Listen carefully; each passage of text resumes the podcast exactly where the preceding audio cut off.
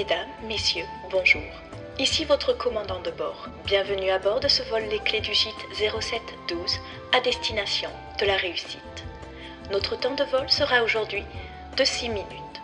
Beau temps sur tout le trajet avec quelques turbulences prévues pendant le parcours. À l'arrivée, ce sont des éclaircies avec une température idéale de 12 degrés et la satisfaction d'être enfin arrivé à destination. Ladies and gentlemen, this is your captain speaking. Ok, je vais m'arrêter là et vous épargner mon accent désastreux. Vous l'aurez compris, aujourd'hui, nous embarquons pour une destination qui fait peur, qui éveille beaucoup de questionnements et de doutes.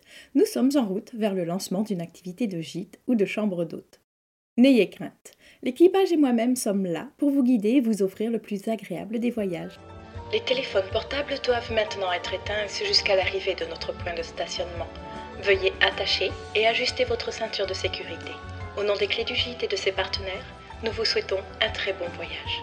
PNC aux portes, armement des toboggans. Vérifiez la porte opposée. Vous avez envie de changement, de plus de sens, de renouveau dans votre carrière professionnelle. Vous savez aujourd'hui que votre ambition est de lancer votre activité de gîte ou de maison d'hôte. Ok, mais par où commencer? Voici les trois étapes qui me semblent primordiales pour amorcer votre projet. Tout d'abord, rencontrez votre banquier. Je sais, ça peut sembler prématuré, mais de mon point de vue, c'est déterminant pour la suite. Pas besoin de rentrer dans les détails avec euh, votre conseiller à ce stade. Vous pouvez même dire que vous réfléchissez à investir dans l'immobilier sans en dire plus. L'objectif est de connaître votre capacité d'emprunt. Cela vous aidera à orienter vos recherches, que ce soit pour la zone géographique dans laquelle vous installez ou dans la sélection des maisons à visiter. Le budget annoncé vous permet-il des travaux? Est-ce qu'il correspond à vos projections? Implique-t-il de repenser le projet? Est-ce que cela signifie que vous ne pourrez pas vous permettre de quitter votre activité principale dans un premier temps, etc. Vous gagnerez un temps considérable en connaissant votre capacité d'emprunt, même si une fois encore cela n'est pas figé et dépendra de votre situation et de votre choix d'emprunter à titre personnel ou professionnel. L'idée est de s'épargner des visites hors budget ou des projections trop éloignées de la réalité. Une fois l'enveloppe financière annoncée, il me semble important de décider le modèle d'hébergement souhaité. Avez-vous envie d'ouvrir un gîte D'accueillir des familles, des amoureux, de grandes tribus? Rêvez-vous de lancer votre maison d'hôte et de servir le dîner à vos convives? Vous projetez-vous dans un lieu insolite en pleine nature?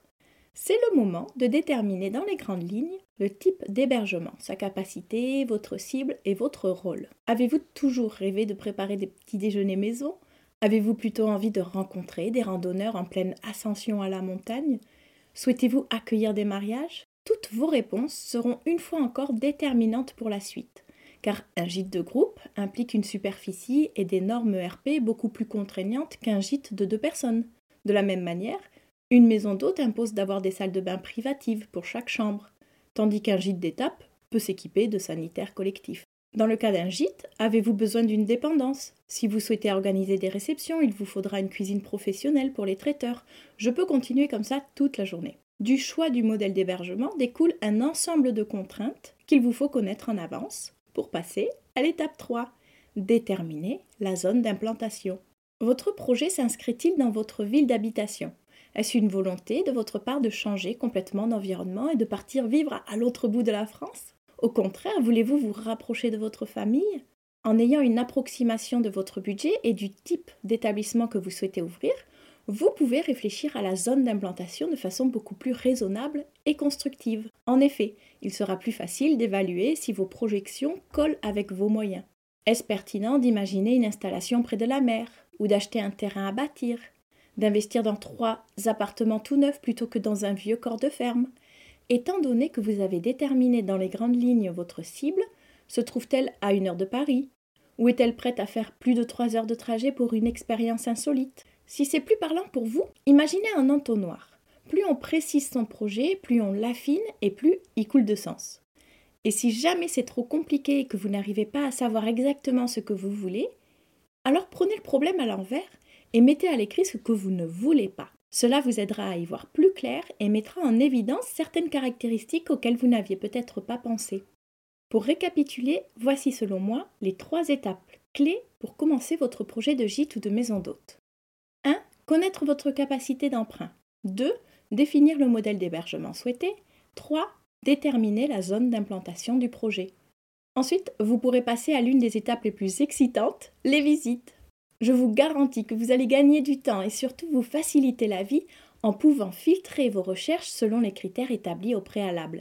Pas de risque d'être déçu en visitant un superbe manoir du XVe siècle absolument hors budget ou de vous restreindre à des maisons à rénover alors que vous pouvez accéder à des biens neufs. Ne vous éparpillez pas car le parcours qui vous attend va être sportif.